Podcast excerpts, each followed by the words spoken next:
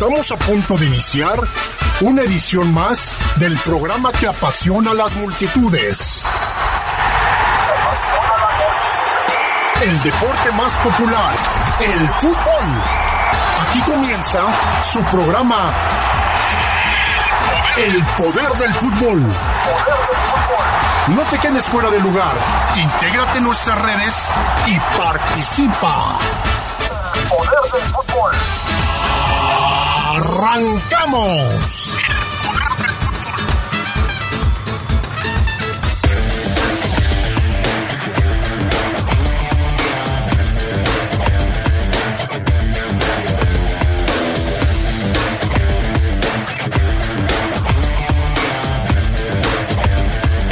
Los Esmeraldas caen a la tercera posición, bueno, se mantienen en la tercera posición de la tabla luego de empatar sin goles frente a Juárez el pasado fin de semana.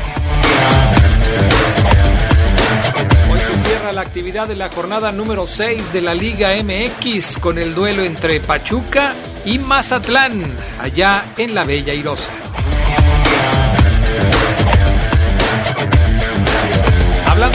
Internacional, por supuesto, vamos a platicar de la Champions y el nuevo campeón, el Bayern Múnich, que ayer se impuso por la mínima al Paris Saint-Germain. Interesante entrevista hoy a las ocho y media de la noche. No se la pierda, quédese con nosotros en el poder del fútbol.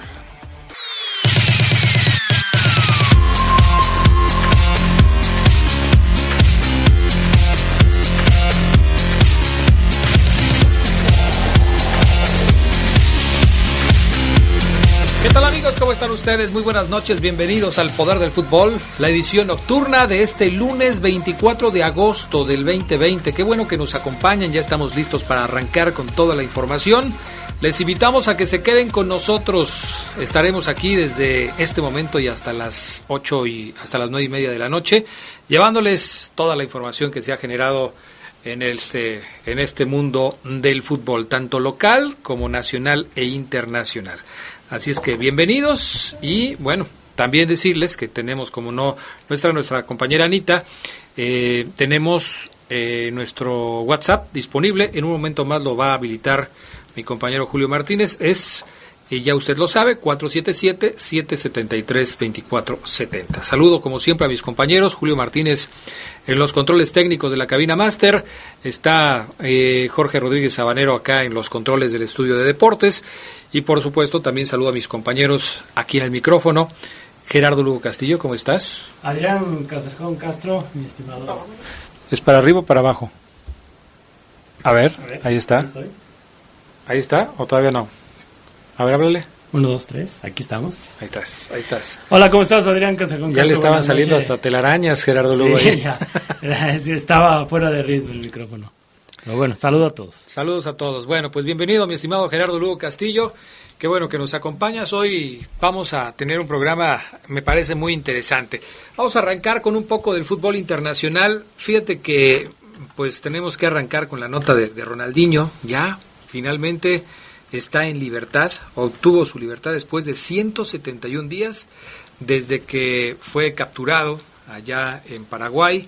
Él y su hermano intentaron ingresar al país con documentación falsa, se dieron cuenta las autoridades de aquel país y bueno, pues los metieron a la cárcel. Después de un tiempo los mandaron a, eh, ¿cómo le dicen? Prisión domiciliaria Domiciliario. porque estuvieron en un hotel, ya las cosas eran diferentes, porque cuando estaban ahí en la cárcel hasta asados hacían y partidos con los presos y bueno, Les total, iba mejor ahí. Yo creo que sí, estaban por, por lo menos más, más entretenidos, ¿no?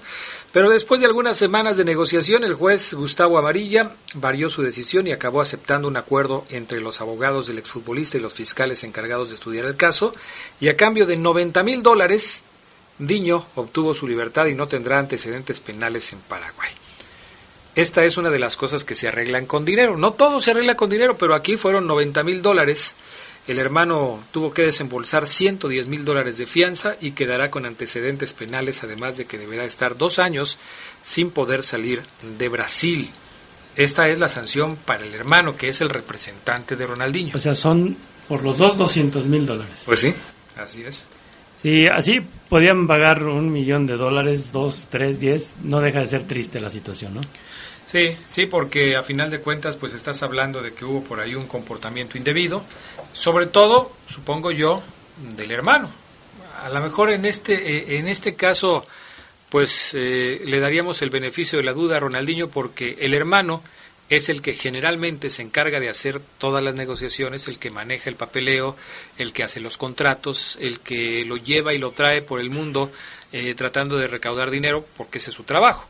Y, y bueno, yo creo que si yo fuera Ronaldinho y mi hermano me dice, vamos para acá, oye, pero que tú no te preocupes, aquí está ya todo listo, tú nada más ven y ya, pues seguramente caería también en el engaño. Sí, los creadores de un gol es el que pone el pase y el que lo define, ¿no? Así que, o, como mi abuela decía, eh, tanto peca el que mata a la vaca como el que le agarra la pata. O, sea que tú sí crees que Ronaldinho también pues, tuvo ahí algo que ver. Eh, Ronaldinho ya no es un niño, ¿no? Ya no es el Ronaldinho que vimos aquí en la Copa Confederaciones del 99. Bueno, pues entonces ahí quedan los puntos de vista. Así están las cosas en el tema de Ronaldinho. Oye, este fin de semana fue fin de semana de finales en las competencias europeas. Eh, hablar, por supuesto, del partido entre el Sevilla y el Inter de Milán. Y después también, por supuesto, el partido entre el Paris Saint-Germain y el Bayern Múnich.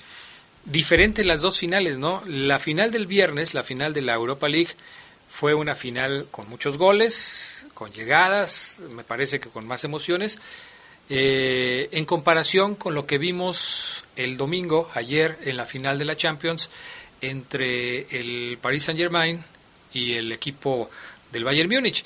A final de cuentas, las dos son finales, las dos muestran a, a equipos que quieren ser campeones, pero no sé, a mí la de ayer me pareció más como una final. Yo te lo he dicho, hay muchas finales que no son espectaculares, que son muy cerradas, los equipos no quieren dar ningún tipo de ventaja, eh, cierran espacios, y, esto vuelve a las finales poco espectaculares. Y sin embargo, la del viernes tuvo, tuvo ingredientes diferentes, ¿no? Sí, no, un, Sevilla que, que, al parecer esta, este torneo de, clubes le, le cae muy bien, ¿no? Como que le pone un sabor este, diferente los, sevillanos, ¿no? Ahí en este, en, este torneo. Y, lógicamente la final, si, las comparamos, bueno, la de ayer a mí me gustó en la medida que yo vi eh, cómo implementa el fútbol el Bayern Múnich. Eh, yo creo que sí, para todos es mejor ver una final que se vaya, no sé, a, la última instancia, que se llene de emociones, pero yo creo que la calidad futbolística eh, hubo, hubo en, los dos partidos, en los dos duelos. Con estilos diferentes. Con estilos, diferentes. Ayer, por ejemplo, en la, en la final de, de, la Champions, pues tenemos que fijarnos en las grandes figuras que disputaron este partido. Del lado del equipo francés, del Paris Saint-Germain, estaba Ángel Di María, estaba Neymar, eh, estaba Keylor Navas, el arquero. Eh, Mbappé. Estaba Mbappé, que también es, por supuesto, una figura muy destacada del conjunto francés pero no pudieron. O sea, a final de cuentas generaron llegadas de gol, pero las más próximas a definirse se las tapó Neuer, el arquero alemán. Y esto terminó por inclinar la balanza hacia los alemanes que quizás tuvieron una o dos muy claras, pero no fueron muchas, ¿eh? yo por eso destaco una o dos muy claras y con esto definió el partido con el gol de Coman. Sí, no, un, un, Bayern que, que, que es un equipo que te va envolviendo y que se sabe físicamente físicamente apto para aguantar 90 minutos en un buen ritmo de juego, ¿no?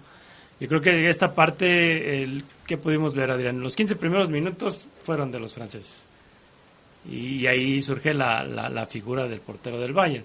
Pero ya después, eh, yo creo que la cátedra que da el Bayern en el toque del balón, en los movimientos que hacían, sobre todo por las laterales, pues iba, iba envolviendo a un Paris Saint Germain que ya no sabía cómo ni siquiera tener la pelota ni atacar.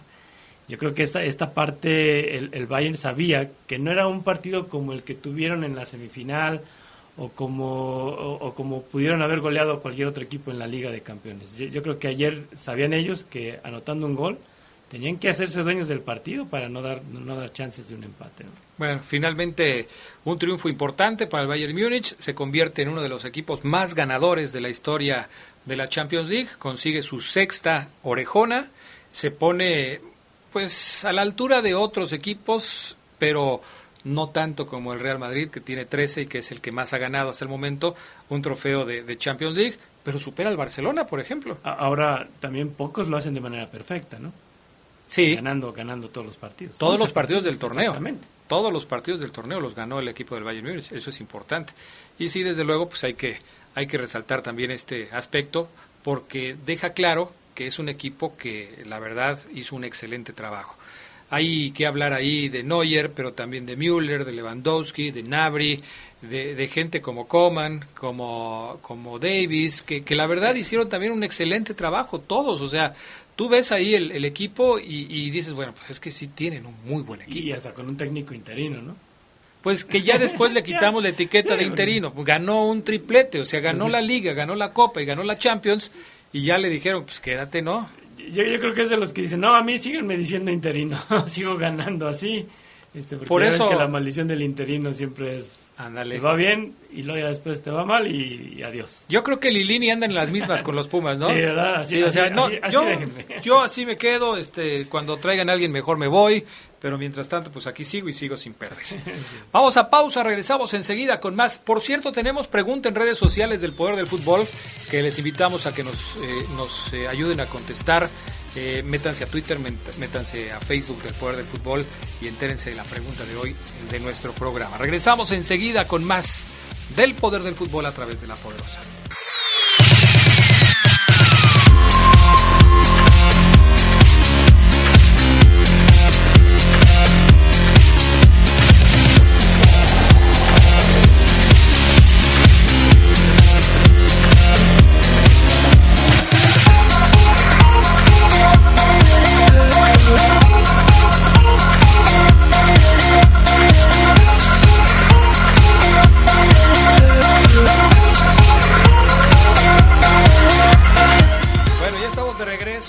Invitamos a ponerse en contacto con nosotros 477-773-3620, línea de WhatsApp abierta y disponible para que ustedes nos llamen y participen esta noche aquí en el Poder del Fútbol. Les invito a que no se despeguen de la poderosa, ocho y media de la noche vamos a tener una entrevista muy especial, así es que les invitamos a que estén pendientes de nuestro programa. Es, por supuesto, sorpresa la que le tenemos a todos ustedes aquí en La Poderosa. Bueno, eh, Gerardo Lugo Castillo, pues me parece que sería bueno arrancar con el tema de la liga, con lo que ha venido sucediendo en este torneo mexicano. Yo creo que podemos decir sin temor a equivocarnos que todos los equipos del fútbol mexicano han estado afectados por la situación que se vive en nuestro país. Unos más, otros menos, algunos con muchos jugadores afectados por la pandemia, otros con menos jugadores afectados eh, unos con muchos cambios, otros con pocos cambios, pero a final de cuentas estamos viviendo una situación complicada que no termina por eh, dejar a nadie a salvo, todos los equipos, desde el más encumbrado Cruz Azul hasta el equipo que marcha en la parte más baja de la tabla y que como dirían los clásicos carga con el farol rojo, ¿no? El, el equipo del Mazatlán, cinco puntos en la tabla de posiciones. Es, es, eh, es así, tú lo sientes también así, o sea, tú ves un torneo atípico, un torneo difícil, un torneo raro. Sí, y, fíjate que ya, pues después de, las fechas que se han jugado, yo, yo, sigo viendo, hoy, hoy que nos enfrascábamos en, esta discusión con Omar Ceguera de los pocos goles de León, pero yo sigo, yo siento que en lo general ha sido un torneo de, de, pocos goles, ¿no? O sea, yo, yo creo que ahí los equipos sí, hemos visto muchos, muchos partidos, 1-1, 1-0, eh, y, pocos han sido los equipos que han mantenido quizá eh, ese, ese dominio y ese buen juego eh, que veíamos antes de la pandemia, ¿no? Yo, yo creo que el Cruz Azul es, sin duda alguna, uno de los que han mantenido un, nivel que no le vemos mucha diferencia quizá en, en, esa, en esa parte, ¿no? Y más con el duelo que ayer se, se, hicieron frente al, frente al San Luis. Pero yo creo que en general equipos como el Santos, pues te, sorprende, ¿no? Otros equipos que quizá a la inversa eh, empiezan a tomar un ritmo quizá muy diferente a, otros, pues como el Toluca, que de repente tú lo ves arriba de la tabla y dices, ¿en qué momento, en qué momento entró el Toluca aquí, no?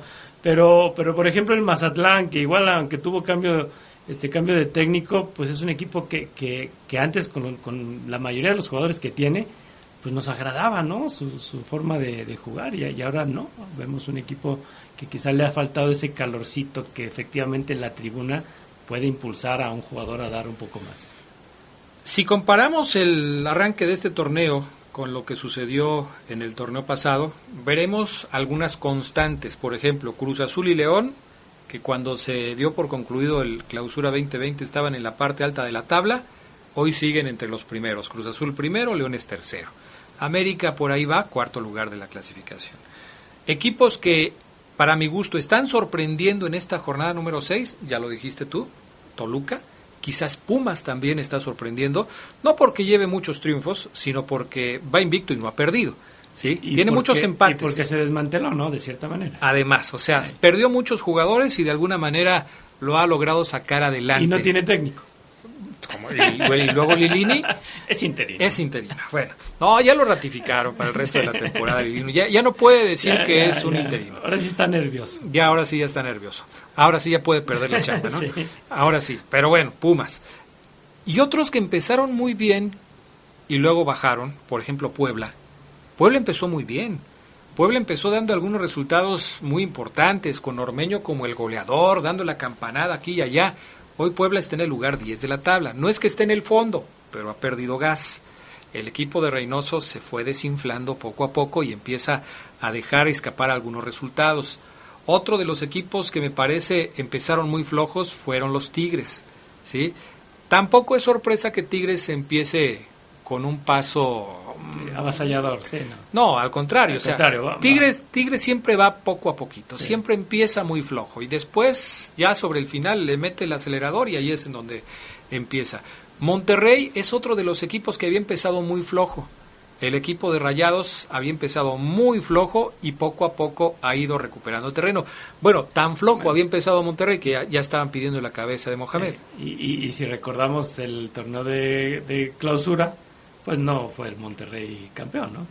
No, de hecho iba en, la, ul- en el último en el lugar. lugar. Sí, o sea, si tú comparas ese. Monterrey con este, pues aquí ya hay mejoría, Sí, mejoría. Aquí ya hay mejoría. Hay otros que siguen en las mismas de siempre, como el Atlas, que nomás no levanta. eh, Mazatlán, que es lo que era Morelia antes, está en el último lugar de la tabla. Tijuana, pues sigue por ahí dando tumbos. Eh, el que sí sorprende a la, Santos. a la baja es Santos, ¿no? Santos. Santos Sí, con el Santos. señor Almada, que eh, había estado muy bien y que de repente hoy es el lugar 16 de la tabla de posición. pues llegó con Almada a ser el superlíder, ¿no? Sí, así es. Líder general. ¿Y qué pasó con el Santos? Se, se vino abajo. Se vino abajo, se vino abajo el equipo de la comarca. Bueno, ese es un análisis así a la rápida de lo que ha dejado este arranque de torneo en donde coincidimos, pues sí tiene mucho que ver el tema de, de las ausencias, de que los equipos no puedan contar con un plantel completo. Yo creo que a estas alturas del, del torneo no hay ningún equipo que haya podido poner la alineación que el técnico quiere.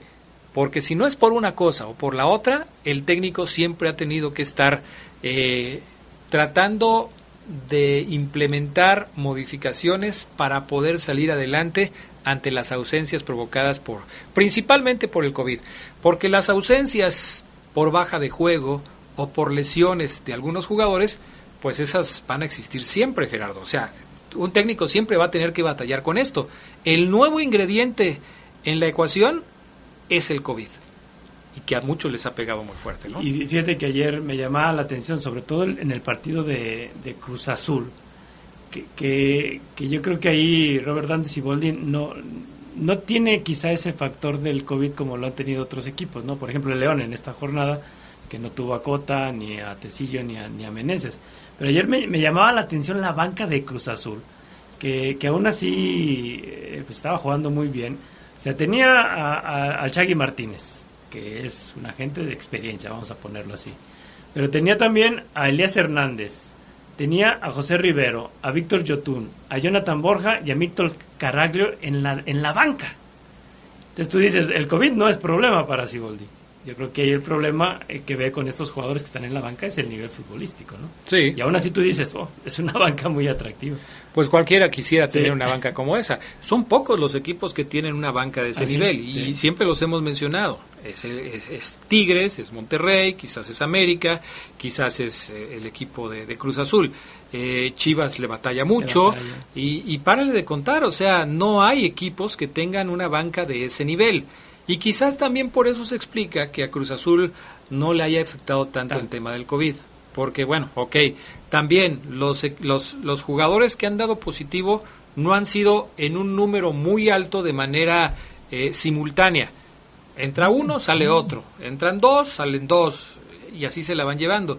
No es como Santos, por ejemplo, que al principio de la temporada Sí. tenía ocho o nueve jugadores contagiados de COVID.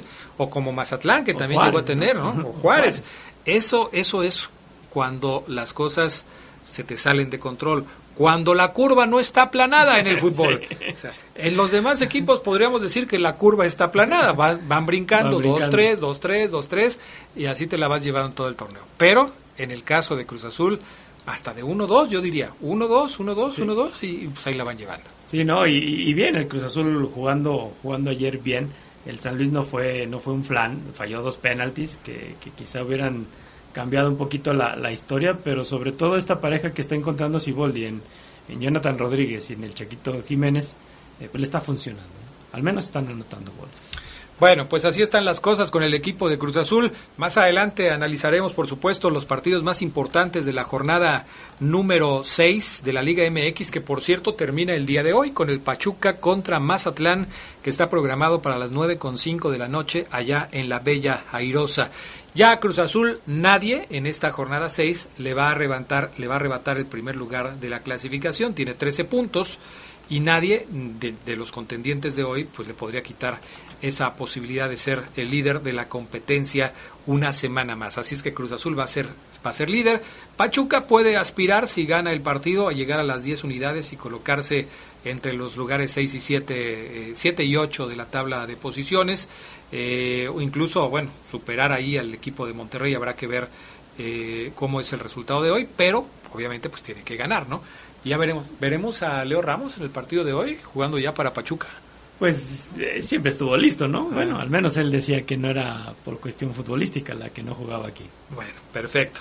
Vamos entonces con la con la pausa y después de la pausa estaremos de regreso con más para todos ustedes amigos del poder del fútbol.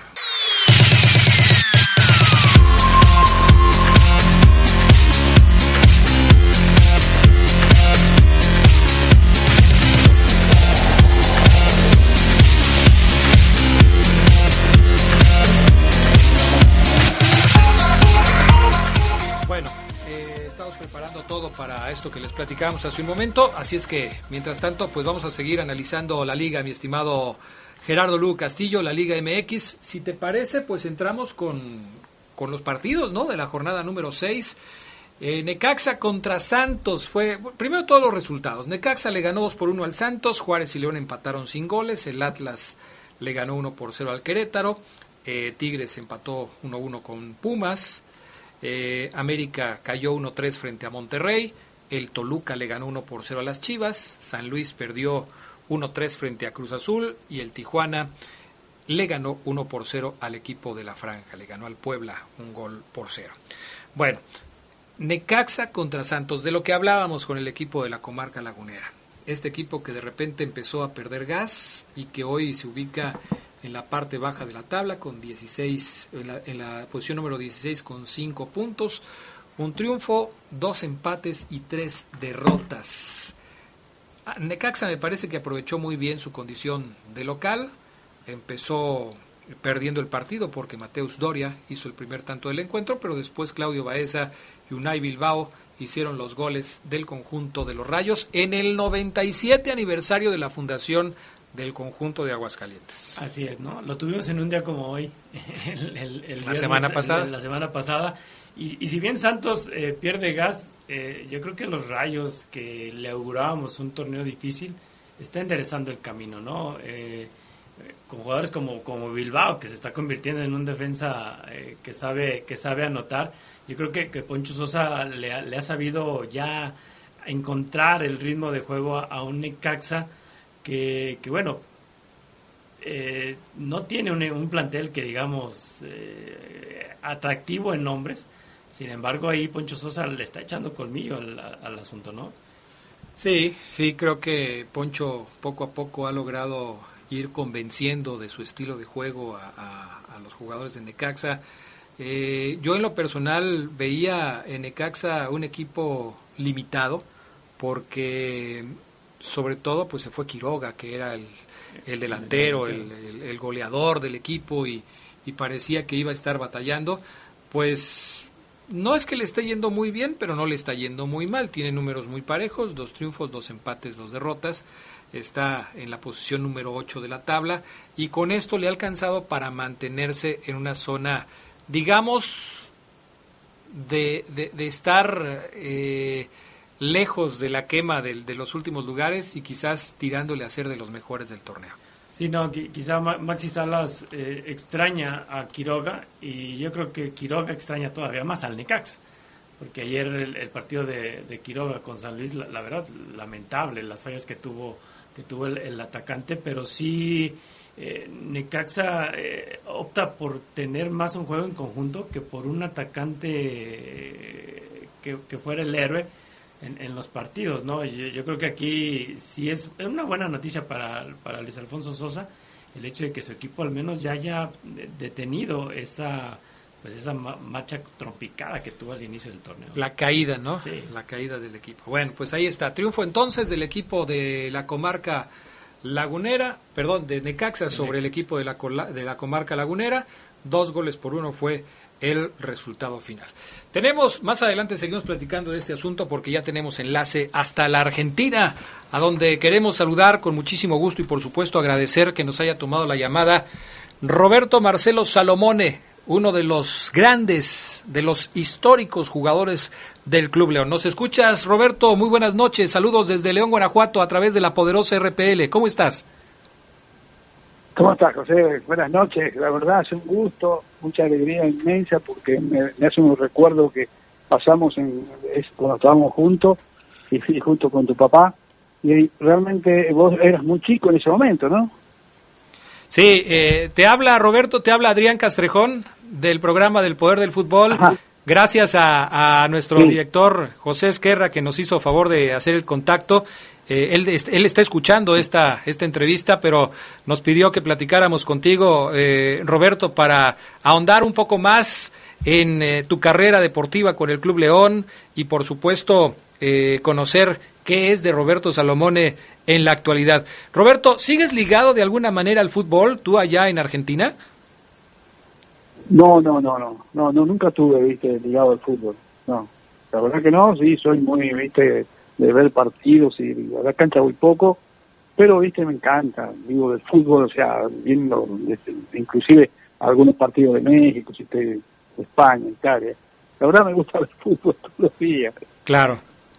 Oye Roberto, apenas el viernes de la semana pasada, jueves o viernes, fue el 76 aniversario, el jueves pasado fue el 76 aniversario del Club León, 76 aniversario de que León llegó al fútbol profesional aquí en México. Curiosamente, tú naciste, tú viste la primera luz en 1944, tengo entendido, el mismo año en el que León estaba debutando en el profesionalismo acá en nuestro país.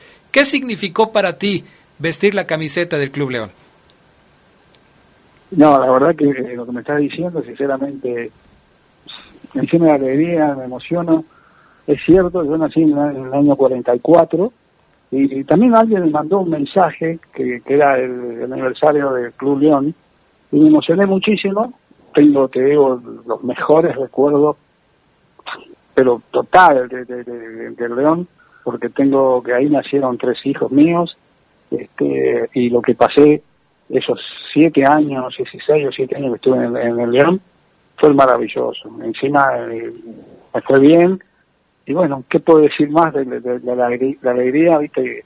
que me da siempre Y te digo más, me recuerdo continuamente cuando estamos con mis hijos, que ya están grandes, porque yo en aquel momento también, viste, que sacaba mucho chiquitito de mascota y todo, sacaba a mi hijo también, y ahora ya tiene 40 y algo, ¿entendés? Pero siempre estamos hablando de, de, México y, y, de León, donde son ellos, ¿viste? Así que, no, la verdad que yo te puedo asegurar que no hay un mes que no nos acordemos cuando estamos juntos desde el León, mirá. Claro. ¿Cómo, era ese León en el que tú estuviste jugando? Llegaste a México en 1970. Eh, llegaste prácticamente en el año del Mundial México 70. ¿Cómo era ese León? ¿De qué te acuerdas tú de ese León cuando, cuando tú llegaste a México? No, yo no sé si yo llegué en el año, eh, pero México, ¿puedo decir que yo llegué en el año mundial de, que estaba en México? Sí, en 70, 1970. ¿Llegaste antes? ¿Llegaste después? No, yo llegué, después del Mundial de México. ¿eh? Sí. Pero no sé bien, no sé bien. bien. ¿Y de qué, ¿y de qué te acuerdas? ¿De qué ¿Eh? te acuerdas de ese León? No, no, no, la verdad que tengo los mejores recuerdos, ¿viste? Porque la gente es maravilloso, con, la verdad con todos, conmigo también siempre tuve que no era era feliz feliz tanto mi familia como yo de estar en una ciudad como León y hacer y practicar mi carrera y que me iba bien viste y aparte tuve unos compañeros estupendos así que me encontré cuando yo llegué que habían cuatro extranjeros que o sea habían tres que era Albert y y Valiente y llego yo a, a, poco que había empezado el campeonato no claro. Era era un León con, con argentinos ahí estaba Davino ¿Te encontraste con Juan José Valiente también? Sí, sí, sí, jugué con José y Davino y Álvarez, los, los, los, tres, sí, sí, sí.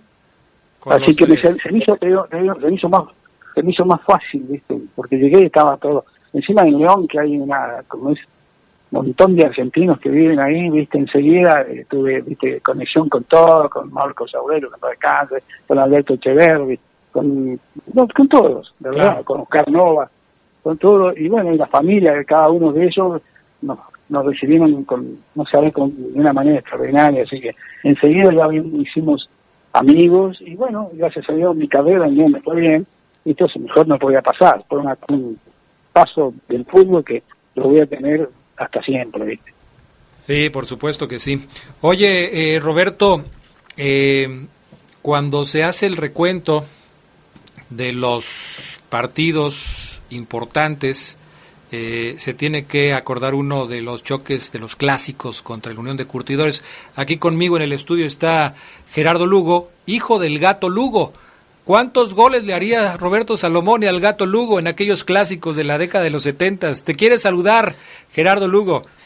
Dale. Eh, dale, dale, dale, con mucho gusto. Muy buenas noches, don, Roberto. Me da mucho gusto saludarlo. Eh, como ya le dijo Adrián, soy hijo de, José Luis Gato Lugo, que creo que usted fue el que le anotó el primer gol a mi papá en, eh, desde que nacieron los clásicos contra el Unión de Curtidores. ¿Cómo ve? Sí, sí, salió. El otro día me llegó un mensaje, yo no me acordaba, la verdad, ¿viste? Pero este, me llegó un mensaje, sí, la verdad no, no, tu, tu, papá era una excelente persona en primer lugar y excelente arquero. ¿Entendés?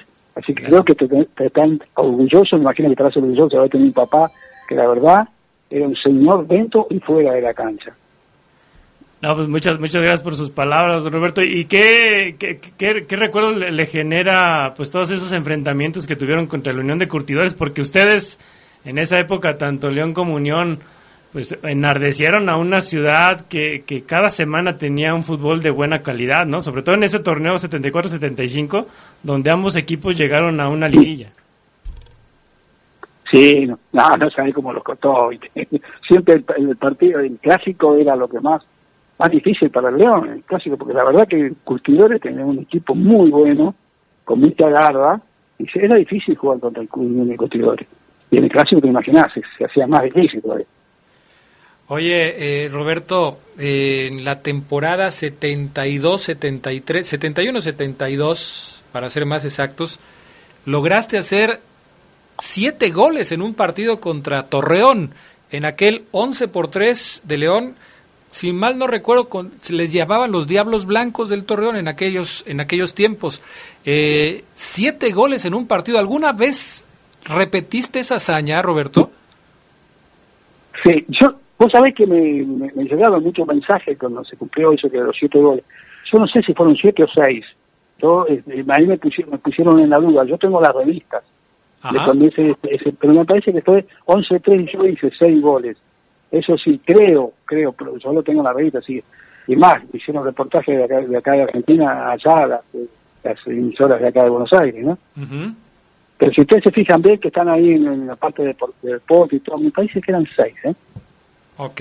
Creo que eran 11-3, no sé, porque cuando ustedes me mandaron, me llegó un mensaje que eran con siete goles, yo, ¿de siete goles o seis? Yo me acuerdo, no sé si son siete o seis, pero me da la impresión de que eran seis goles. Por ahí fueron siete. De todos modos son muchos. Roberto. De todos modos son muchos. Sí, la ¿Cuál- verdad que sí. ¿Alguna vez hiciste otra cantidad de No, goles igual?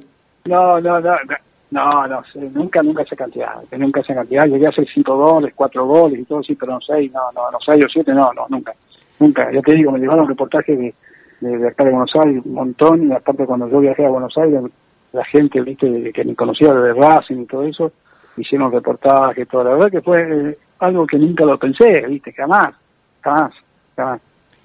Eh, don Roberto, aquel equipo de León de, de los 70, pues, la verdad, eh, bueno, yo, yo siempre lo he comentado que para mí ha sido uno de los mejores equipos por la calidad que tenía en el toque, en, en la defensa, en, en la portería y pues no se diga en, en la delantera. Sin embargo, como que queda esa espinita clavada por esos dos subcampeonatos, ¿no? Contra Cruz Azul, una final larguísima de tres partidos y contra Toluca en, en aquel autogol del Cuirio, no, no le quedó esa sensación de, híjole, pudimos haber sido campeones. Sí, la, me dolió muchísimo, me imagino a todo el equipo y a la gente de León y todo, porque era, yo presión que nosotros éramos favoritos prácticamente. Era difícil jugar contra Toluca, la final, pero vos fíjate que tuvimos oportunidad de haber sido campeones nosotros. Y la verdad que, no sé, viste, el fútbol tiene esas cosas, este, te- nos quedó esa espinita. A mí me hubiera gustado, sería una emoción más grande haber festejado con la gente de León, porque yo me quedé muchos años jugando en el equipo, tuve oportunidades que me pidieron desde España, de América y todo, no, yo me quedé acá en León. Habían nacido mis hijos, hay muchos argentinos, me atendieron todo, toda la gente ahí de, de León de maravilla, ustedes, los periodistas, todo. O sea, me costaba moverme de León. Oye, Roberto, eh, fuiste campeón de goleo con los verdes. Esa debe ser una... No, no, no. ¿Cómo? ¿Si, si alcanzaste a ser campeón de goleo con el equipo Esmeralda? No, no estuve ahí, eh, salí su goleador dos veces, creo, pero no creo que salí, no, eh, goleador de alto, goleador del campeonato. No, no, no, ahí sí que me está faltando, viste, averiguar bien cómo fue. este, sí, pero si ustedes, si ustedes a ver, si lo, se fijan bien, me da la impresión de que no llegué a ser goleador, goleador, porque creo que el que me ganó fue el del Toluca, ¿cómo, se llamaba? En aquel tiempo, eh, que era un, un centro delantero muy bueno, y encima jugaba el goleador, encima jugaba el goleador de los grandes de México, Enrique Borja, ¿no? Claro, definitivamente. Eh, después de León, ¿qué vino para Roberto Salomone? ¿Te fuiste, Después de tengo entendido, regresaste a, a Sudamérica, jugaste en Colombia? Jugué en Colombia, sí, sí, sí, sí. Creo que vine, no, me volví para, y de, de León fui a, ju- a jugar a- al equipo que yo me inicié, es Atlanta, de acá de Ajá. Argentina. Estaba en primera, ¿viste? Sí. Y después, a los dos años que me fui a Colombia, que jugué un año en el Cúcuta, ¿viste? Porque agarró un técnico argentino y llevó como cinco o seis jugadores argentinos, así que me fui para allá, ¿viste? Jugué un año nada más y me retiro en el 80, jugando para Sarmiento de Junín, que estaba en la B, y salimos campeón. Y, la verdad que fue un- una ciudad que no podía creer nunca que, iba a subir a primera división. ¿Entendés? Y se, se, se cumple el aniversario ahora para, para octubre, y van a hacer una fiesta grandísima y todo. Así que fue, la verdad, algo maravilloso. Toda la, mi carrera estoy agradecido a Dios de haberme dado esa, esa virtud de haber sido jugador de fútbol y tanto que me, me gustó siempre el fútbol, te imaginas. Claro. Así que mira, fue la verdad, Después de eso, ¿has regresado a León alguna vez, Roberto? no, vos sabés que no, vos sabés que no, no, vos sabés que no, y ya te dije, tengo tengo los tres hijos míos este nacidos en León, ¿viste? Sí. Y, no, no, no, no, no, he, no he ido, sí, he tenido tantas oportunidades, tantas ganas, y tanta gente me invitó, inclusive vino gente, viste, que, se, comunicó conmigo, que por qué no voy, eso. He prometido ir, si Dios quiere, si Dios quiere, si estamos bien y todo, de poder llegar ahí, viste. Sería maravilloso, maravilloso, viste. Está bien que este ya, ya pasaron tantos años, este, pero bueno, las, cosas que tengo con la gente, viste, que, con los periodistas y con todo, es maravilloso. A mí Dios me, recibió, viste, ya te digo, no no tengo palabra para agradecer a la, ciudad de León, no tengo palabra. Es sensacional como me atendieron siempre, viste. No, sí, es maravilloso. Mira que, mira que tuve, tuve un montón de equipos, ¿viste? fui a Colombia, fui, tuve un montón de equipos, ¿viste? a jugar y sinceramente mejor que... ¿Estuviste en Racing Club, en, Ferrocarril, en Ferrocarril Oeste, San Martín? Yo me inicié en Atlanta, ¿viste? Sí. Sí, yo me inicié en Atlanta. Ajá. Después de Atlanta, después de Atlanta me compró Racing. Ajá. Después de Racing, este, eh, me fui a Colombia. Colombia, no, no, no, después de Racing fui, eh, jugué, eh, Sí, sí, jugué, fui a Colombia, jugué también en el, en el ferrocarril oeste, que, ascendimos a primera, estaba en la. Eh, jugué en, en, en Sarmiento de Junín, me retiro en el año 80, que fue que también salimos campeones. Y bueno, y nada más, ya no jugué a Racing, y me inicié en Atlanta, fui a Racing, fui jugué en Ferrocarril Oeste, Sarmiento de Junín, después tocó un nacional en, en San Martín de Tucumán. Todos son esos, ese tipo que este, anduve. Como un gitano, ¿viste? No, qué bueno, una gran carrera de Roberto Salomone. Roberto, nos ha dado muchísimo gusto que nos hayas tomado esta llamada para platicar con la gente de La Poderosa, de aquí de León, Guanajuato, y para todo el Bajío y todo el país. Ahora nos pueden escuchar por internet en todos lados. Y la verdad nos da muchísimo gusto que nos hayas tomado esta, esta llamada. Eh, desde que me dijo nuestro director Pepe Esquerra, hijo de don José Esquerra, quien conociste muy bien aquí en la radio, eh, pues este, por supuesto que me encantó la idea y, qué bueno que se haya podido concretar. ¿Qué recuerdos tienes tú de, de, don Pepe también, a quien conociste muy bien y estuviste aquí con él en su programa mucho, tiempo? Mucho tiempo, inclusive en los partidos de León y todo. Nada, la maravilla que era don Pepe era impresionante, lo mismo que que dijo, ¿viste? gente maravillosa. Y sincera, y mucho, de mucho, saber mucho de fútbol, ¿viste? Mucho. Entonces me sentía increíble estar ahí. La verdad que me gustó tanto haber compartido por lo menos, no sé cuánto tiempo estuvimos en la radio, un año, no sé, yo, por lo menos yo, con ustedes en La Poderosa, me sentía, viste, no sé, la más allá de todo, sensacional. Y tengo, tengo la verdad lo mejor para, para todos ustedes.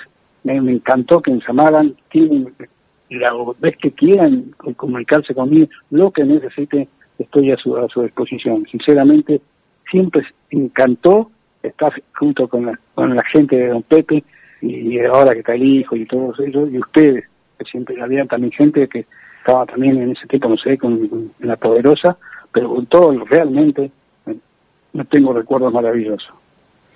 Roberto, te mandamos un abrazo hasta Argentina. Deseamos que, estés bien, que tú y tu familia la estén pasando muy bien. Y la verdad, muchas gracias por haber tomado esta comunicación con el programa del Poder del Fútbol, este programa que fundó don Pepe Esquerra hace ya más de 25 años. Te agradecemos, Roberto, te mandamos un abrazo y lo mejor para ti y para tu familia. Mira, muchísimas gracias y muchas gracias a ustedes sí, por todo. La verdad que para mí es un orgullo, un orgullo que me hayan llamado y estoy totalmente a disposición de ustedes. Cuando ustedes necesiten alguna cosa que acá voy a estar siempre presente. Así que muchísimas gracias, les agradezco muchísimo y bueno, estaremos comunicando muy, muy pronto. ¿eh? Gracias Roberto, un abrazo. Vamos a pausa y enseguida regresamos con más del poder del fútbol.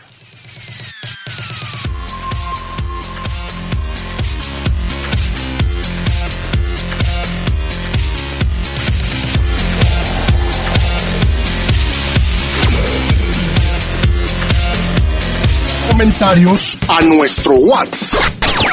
477-773-3620.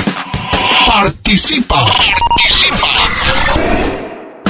¿Y tú, ya preparaste la mochila para este regreso a clases? Que no te falte nada, prepárala con todo. Con el préstamo escolar de Caja Popular San Nicolás, llévate hasta 20 mil pesos con una tasa súper especial. Acércate a cualquiera de nuestras 14 sucursales o pide informes al 477-712-9881. Visita nuestra página de Facebook, Caja Popular San Nicolás. Somos la cooperativa de la gente. Mándanos un WhatsApp al 477-773-3620 y participa.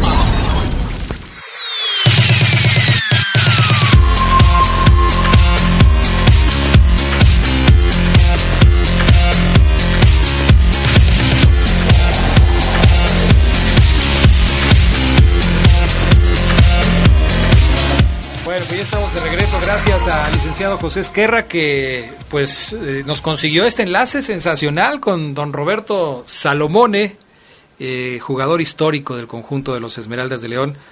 Yo en lo personal, mi estimado eh, Gerardo Lugo Castillo, es de los jugadores que más me acuerdo de la década de los 70, ¿eh? de los jugadores que más recuerdo.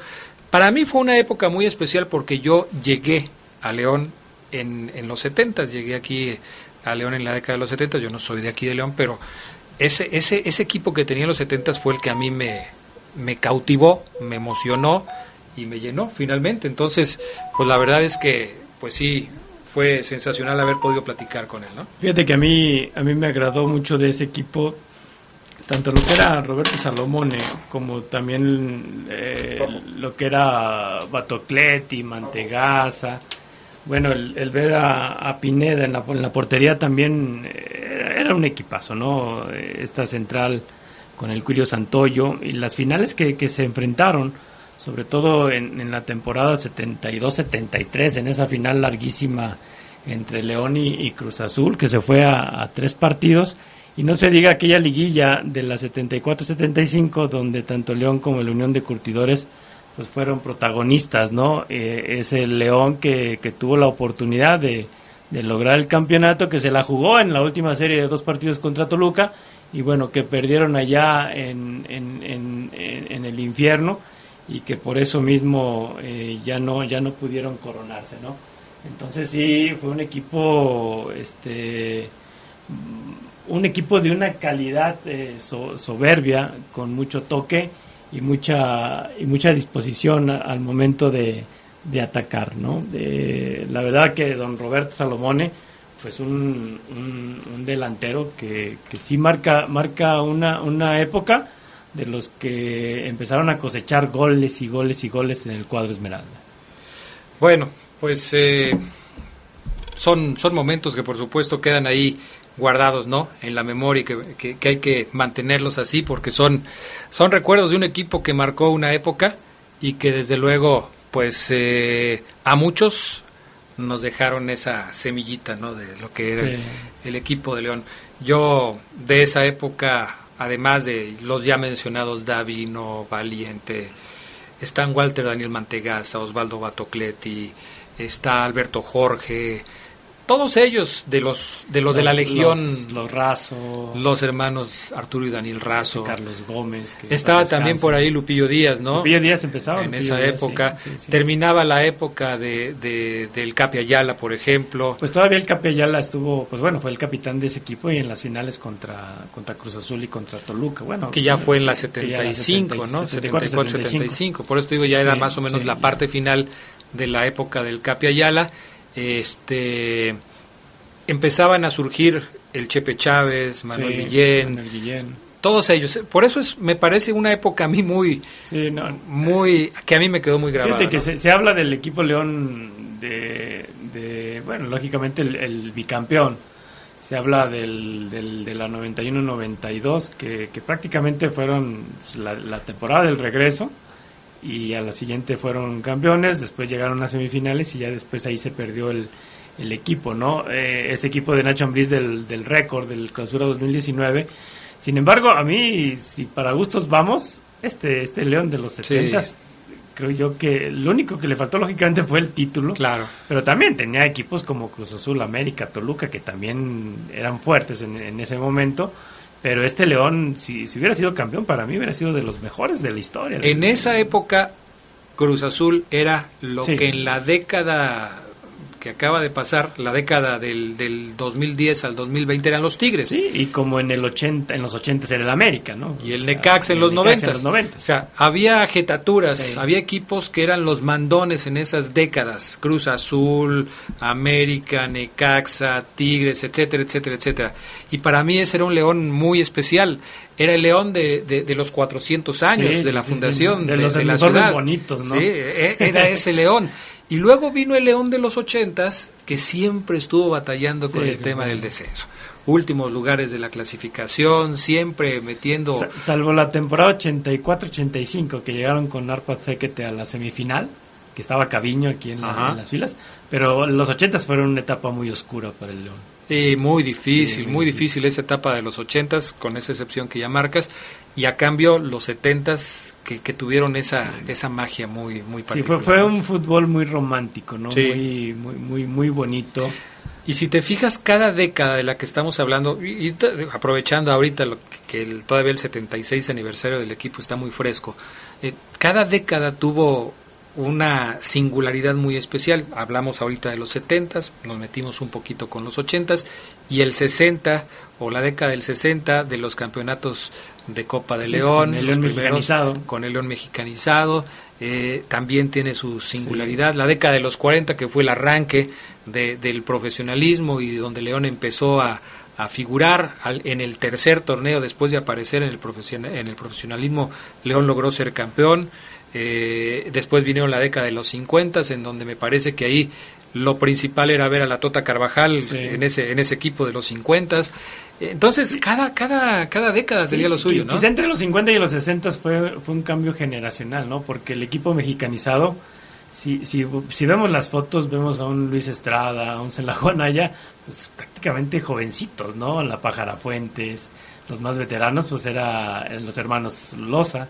Sí. Pero, pero aún así era, era un equipo que, bueno, logró subcampeonatos de Copa, que logró el campeonato de Copa al vencer a las Chivas, de, eh, que, que eran unas Chivas que eran base de la, de la selección de Inglaterra 66. Entonces, yo creo que, es- que, ese, que ese cuadro de León era, era un cuadro muy aguerrido, lleno de, de una juventud extraordinaria, ¿no? De, de- de talentos que posteriormente fueron, fueron figuras. Bueno, pues ese león, ese león de la década de los setentas, de donde fue parte muy importante Roberto Salomone, con quien hemos platicado esta noche aquí en el Poder del Fútbol. Vamos a ir a pausa y regresamos con más del programa de hoy, lunes por la noche, aquí en la Poderosa RPL.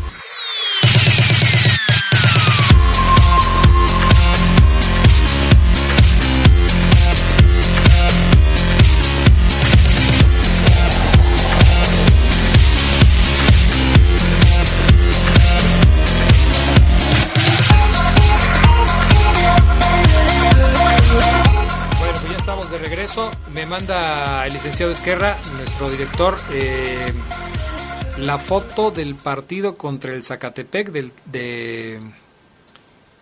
Dice, del día de los treinta y tantos penales que León le ganó 10 a 9 y fueron campeones de Copa, después jugaron contra el América y fueron campeón de campeones. Ups, qué recuerdos, ¿no? De aquella época de León.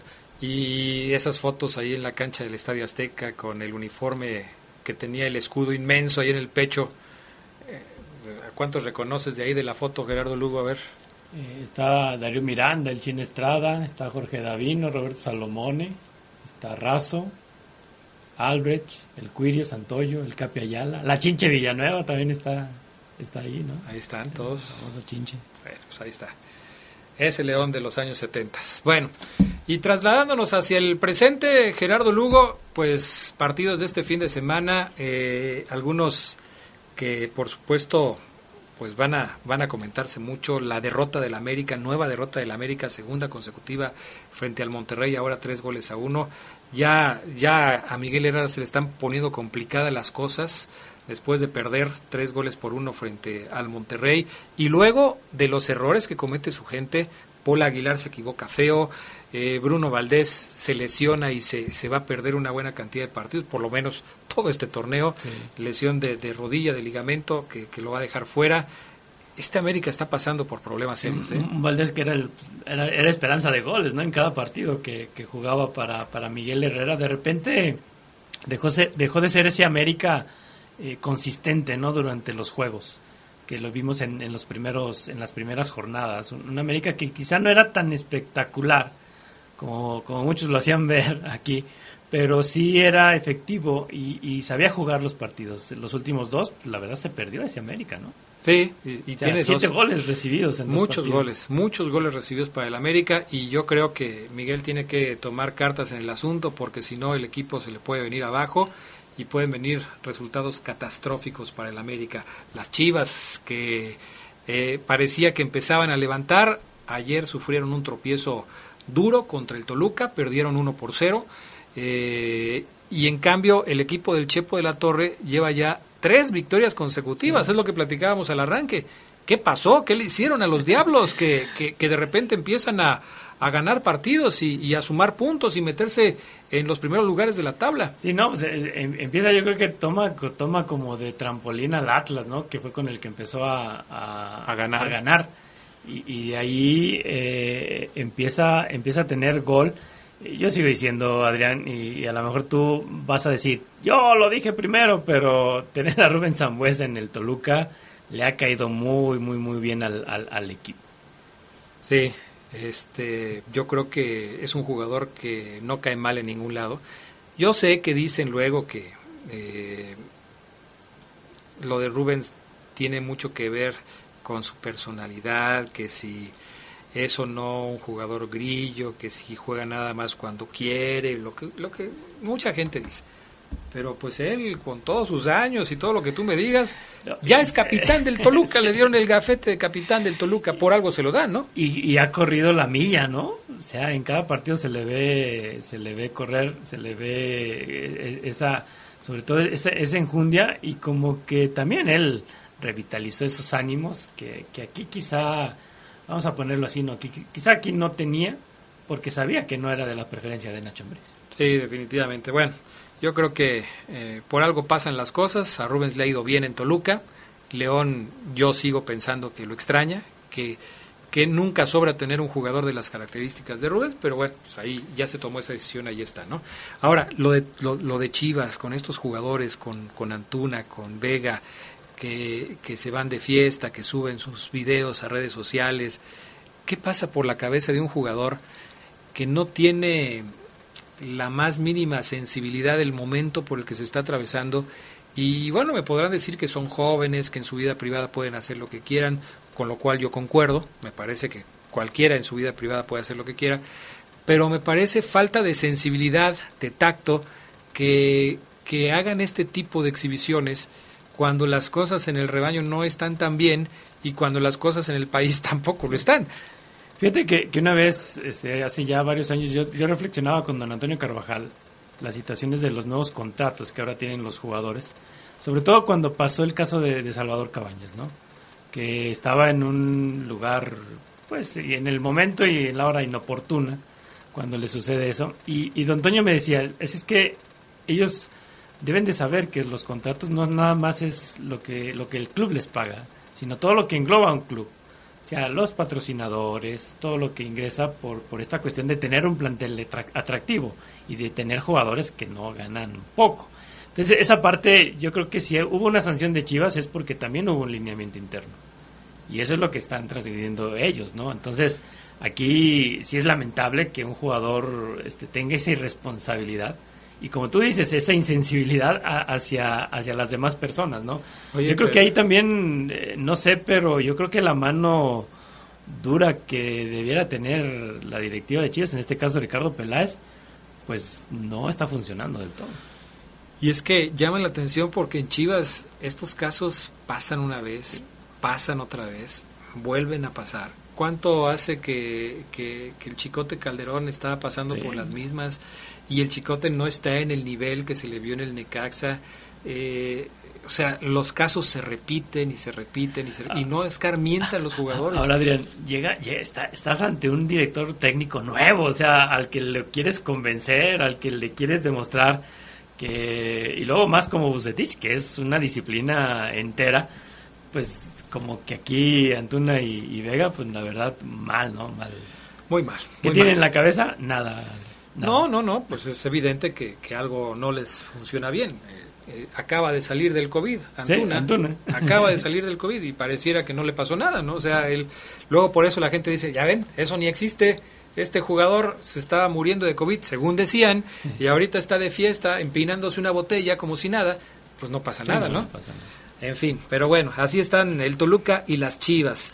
El Cruz Azul, que también eh, pues vuelve a ganar, ya lo platicamos también de manera preliminar en el inicio del programa, un Cruz Azul que le mete 3 por 1 al San Luis y que sin embargo todavía, todavía Gerardo Lugo no demuestra esa fortaleza y esa imbatibilidad que sus números pudieran dar a entender. Creo que Cruz Azul sigue batallando en el sector defensivo. Fue un partido que, que estuvo con un marcador que quizás dice mucho de que fue muy fácil para Cruz Azul, pero yo sí, yo sí vi que hubo momentos en los de- en donde Cruz Azul batalló, eh, batalló y, feo ante el equipo de San Luis. Sí, fue, fue un partido que pudo haber terminado 3-2 y pudo también haber terminado de empatado, ¿no? Por esos dos penaltis que, que fallan, aunque el último pues ya era la última jugada, ya no podía haber más eh, en esa que, que, que falla Julio en, en- en el último minuto, pero sí creo que, que el, gol de, del Chaquito Jiménez eh, cae en el momento en el que Cruz Azul pasaba por más predicamentos, ¿no? No deja de ser que también el juego del San Luis, muy al estilo de, de- de Memo Vázquez, ¿no? Este, quizá muy frío por momentos, eh, le faltó ahí meter un poco más el acelerador. Pero a mí lo que me llama la atención del Cruz Azul, Adrián, es esa parte de cómo maneja el balón después de la media cancha, ¿no? Es, es un, es un equipo que no, no presta el balón y que eso también le viene, le viene bien para manejar el- los partidos. Ahora, esa mancuerna que han logrado hacer el cabecita con, con el Chaquito Jiménez ha sido espectacular, ¿eh? Sí. ¿Cuántos lleva ya el, eh, el cabecita? ¿Nueve goles hasta el momento?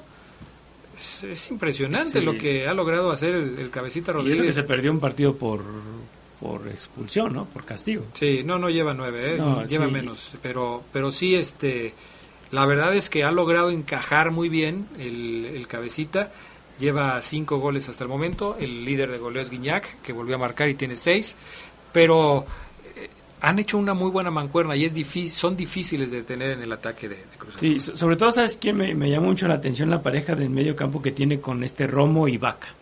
O sea, do- dos tipos que, que bueno, pues tienen a, a un Rivero en la, en la banca, ¿no? Y, y a un Yotun que también no, no, ha, no ha logrado la titularidad, pero tanto Romo como, como Vaca son dos, son dos jugadores que te, que te juegan de contención y que te saben atacar, ¿no? Y bueno, de hecho, Luis Romo pues era defensa en el Gallos. Ahora ya lo tienen con otras funciones. Bueno, los seguidores del Atlas están muy contentos. Ya me acaba de mandar mensaje Carlos, eh, porque dice que el, el lunes el León, eh, digo, el Atlas va por su segundo triunfo. Ya ves que luego se engallan y empiezan a, a decir cosas ahí de que, que- ¿Contra quién va el Atlas el próximo lunes? ya están echando apuestas Ya, pues ya casi, o sea, contra el León. contra el León, entonces dice que ya va por su segundo triunfo consecutivo, este, después de haberle ganado 1 por 0 a los Gallos de Querétaro. El próximo, el próximo lunes van a jugar León y el Atlas. Lo que sí es cierto es que se fue, también se fue Sí. Rafa Puente Jr. y el Atlas dejó de perder. Primero un empate y luego, bueno, primero sí perdieron, luego empataron y ahora ganaron al Querétaro, que por cierto, Querétaro se supone que es de los equipos que mejor estaban jugando Sí. al fútbol. Sí, ¿no? Y que, que venían de, de golear al, a la, a la América. Yo, yo creo que aquí el, el- el Atlas eh, encuentra eh, o empieza a encontrar el camino después de, un, de una decisión sumamente tardía, ¿no? O sea, mantuvieron de más a Rafa Puente. Y con un técnico así, que, que, que- que la verdad todos lo vemos mejor como comentarista, eh, pues no iba, no iba a avanzar, ¿no? Ahora, Diego Coca ya se hizo cargo del equipo. Sí. ya tomó decisiones en el juego contra Querétaro, ya paró la alineación, ya decidió quién, quién sí, quién no, y, y bueno, pues el Atlas consigue un resultado importante. No le permite salir de los últimos lugares de la tabla porque sigue en el 17, pero yo creo que en el aspecto anímico, el que hayas logrado ligar dos partidos sin derrota, te debe motivar y te debe claro. llevar un poco más a- hacia un estado en donde puedas empezar a conseguir resultados, ¿no? Sí, y, y se ve, se vio al menos en esta jornada un técnico más pensante, ¿no? No, no es insulto para Rafa Puente Jr., pero me refiero a que a que quizá Coca empezó a leer los partidos de acuerdo al plantel que tiene y que no dudo, Adrián, que este lunes eh, plantea un, juego quizá eh, sumamente especial, porque ya sabemos que aquí a León le vienen, se le vienen a encerrar, se le vienen a, estorbar, y si recordamos, el Atlas fue de los últimos equipos que le supo jugar aquí a, León, ¿no? Cuando todavía lo dirigía el argentino, Leandro Cufré, ¿no? Exactamente. Eh, cuando Leandro Cufré dirigía a los rojinegros del Atlas, vino y le plantó un partido a León. interesante. Que, que, a León le costó mucho trabajo. Mucho trabajo. De hecho, no ganó el partido, creo que terminaron empatados. Entonces, sí, por supuesto que ese Leandro Cufré, perdón, logró descifrar el estilo de juego de León y logró parar a la fiera. No, no como hoy, que por ejemplo, pues hoy todos los equipos andan así como que entre azul y buenas noches en ese momento lo andaba bien, ¿eh? Sí, sí, sí, andaba, bien y, le, supo jugar. El Atlas le supo jugar. Bueno, vamos entonces a la pausa y enseguida regresamos para platicar del empate sin goles de León y Juárez el pasado viernes allá en la ciudad fronteriza y, qué se puede esperar para la próxima jornada. Ahora cambiamos el enfoque y hablamos un poquito del conjunto Esmeralda eh, en torno a lo que se viene.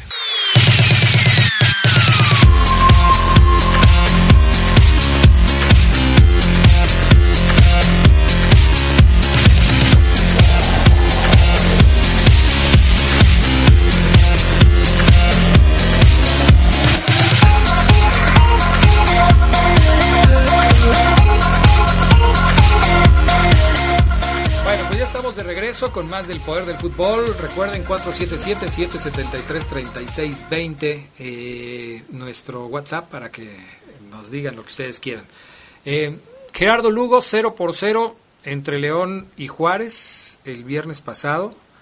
Un partido, pues yo creo que se puede ver desde, desde diferentes ángulos. Hoy lo platicábamos con Omar precisamente desde esos ángulos, porque si tú dices, bueno, pues sacaron el empate jugando con 10 la última parte del encuentro, no está mal.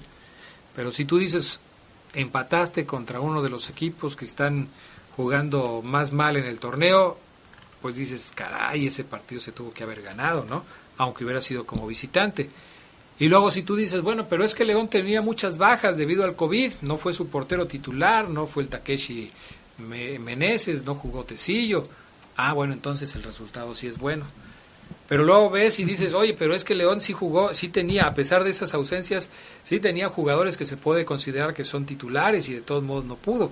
Entonces, el análisis de repente se complica cuando tú tratas de establecer condiciones para hacerlo y decir, bueno, a ver, ¿en qué nos vamos a basar para, para el análisis? ¿Te vas a basar en el estilo de juego, en la forma que desempeñó ese estilo de juego, en las ocasiones de gol que tuvo, en las fallas que tuvo frente al marco rival, en la forma que le llegó el rival y cómo lo preocupó. Y yo creo que en base a esas circunstancias podemos decir que el resultado, por lo menos para mí, no fue tan malo. No fue tan malo si tomamos en cuenta las ausencias, la expulsión y la forma en la que jugó el equipo de Juárez. Sin embargo, a mí sí me queda la idea de que León pudo haber sacado un mejor resultado. No sé cómo, porque prácticamente no llegó al marco rival pero en el papel parecía un partido para más.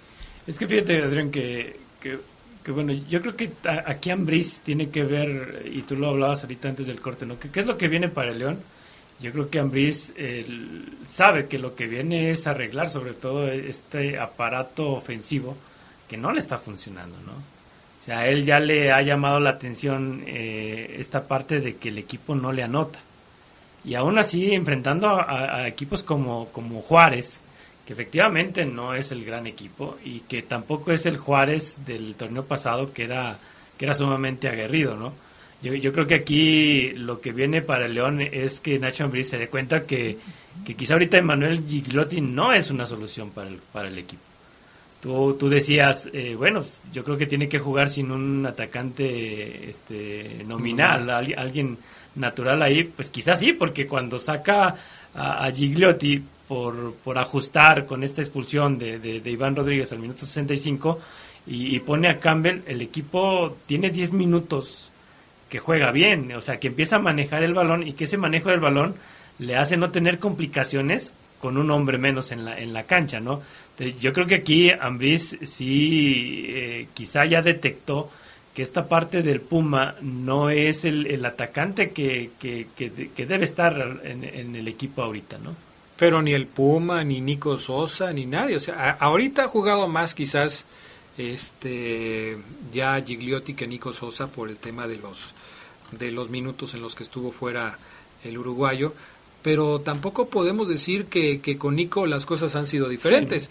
Eh, en cambio, sí podemos decir que sin un delantero nominal en el equipo, las cosas han sido diferentes.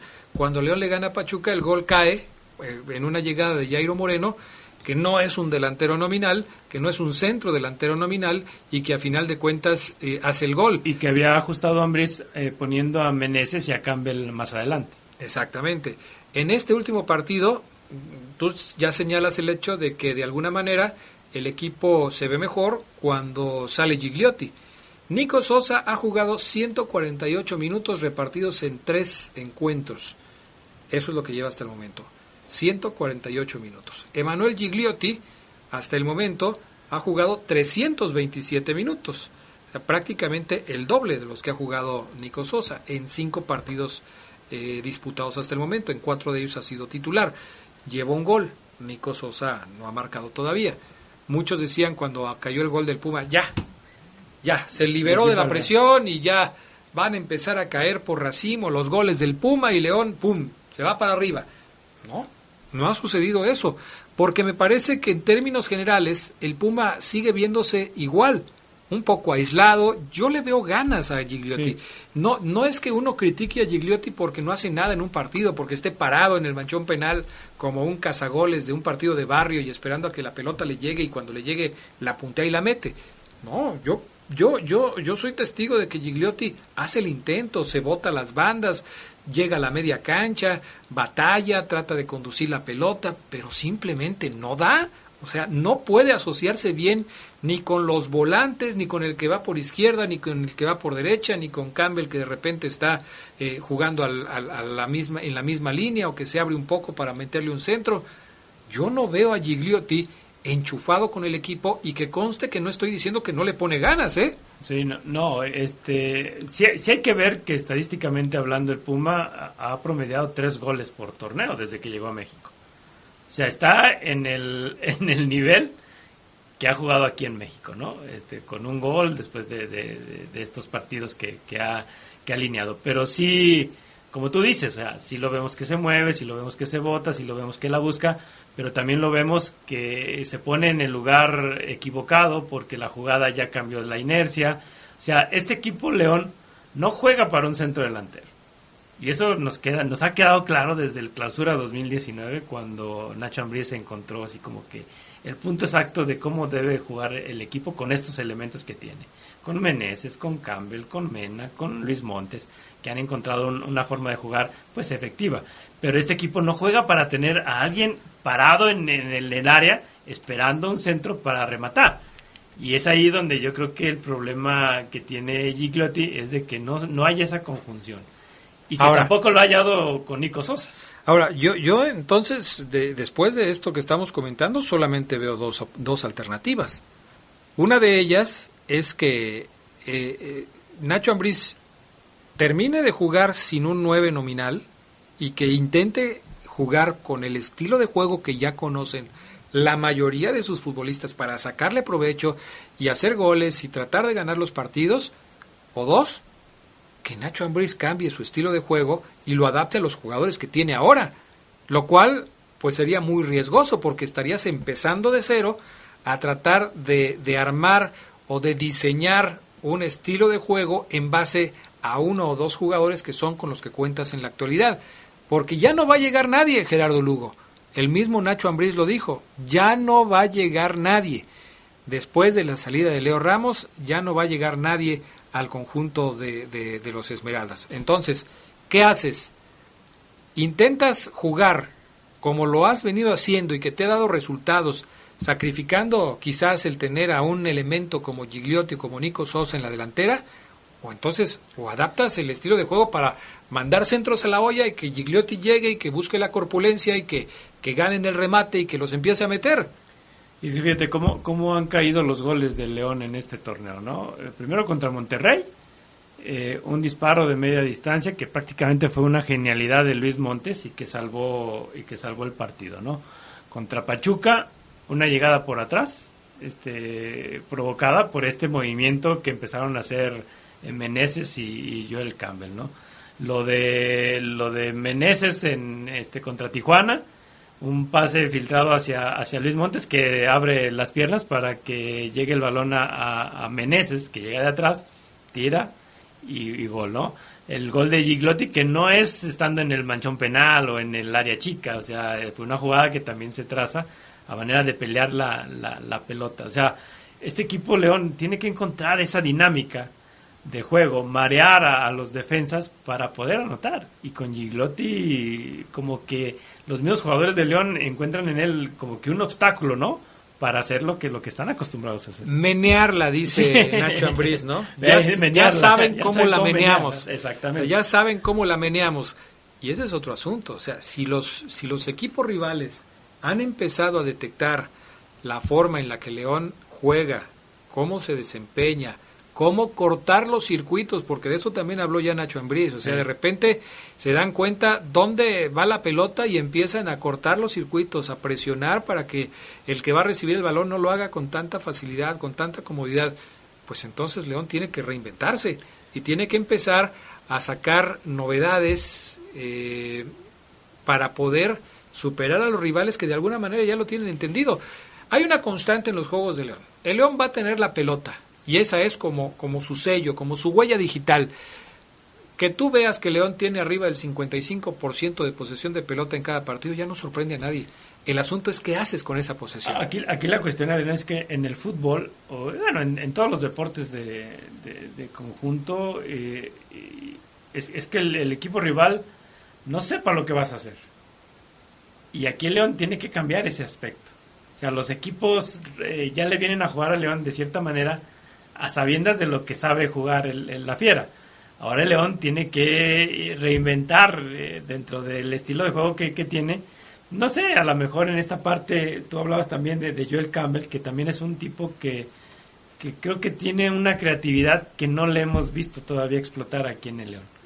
Y que cuando se te encierra un, un, enemigo, un rival, pues lógicamente tiene que aparecer el chispazo de Mena, el chispazo de, Luis Montes o, lo que pudiera aportar Joel Campbell para abrir un ostión que, que le están poniendo al equipo. Y luego hay gente como Maro Ceguera que de repente nos dice, pero ¿por qué hacen tanto Argüendes si León está en el tercer lugar de la tabla, está entre los mejores equipos de la liga? El, el, León está solamente debajo de Cruz Azul y ahorita de Toluca que está sorprendiendo a todos. El León en este momento tiene una de las mejores defensivas del torneo en donde solamente ha recibido tres goles comparado con otros equipos que han recibido hasta diez, pues está en la gloria.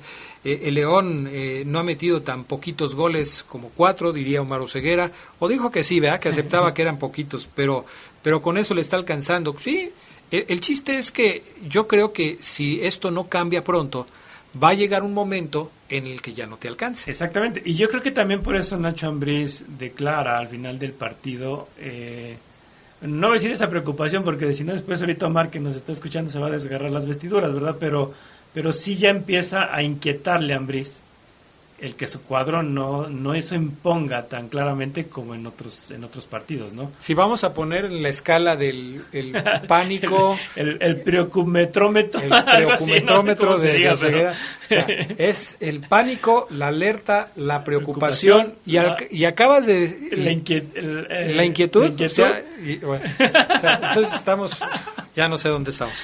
Pero bueno, el asunto es que yo, mira, independientemente de lo que nosotros podamos decir, de lo que Gerardo Lugo, de lo que Adrián Castrejón, o de lo que incluso Maro Ceguera pueda llegar a decir, está lo que piense Nacho Ambriz. Y Nacho Ambriz, como la mayoría de los técnicos, no te va a decir en una rueda de prensa realmente lo que está pasando por su cabeza. Primero porque los, los primeros eh, que están atentos a lo que dice el técnico son los jugadores. Entonces, y tú sabes, Gerardo Lugo, que cuando un técnico dice una o hace una declaración que al grupo no le cae bien, pueden empezar los problemas.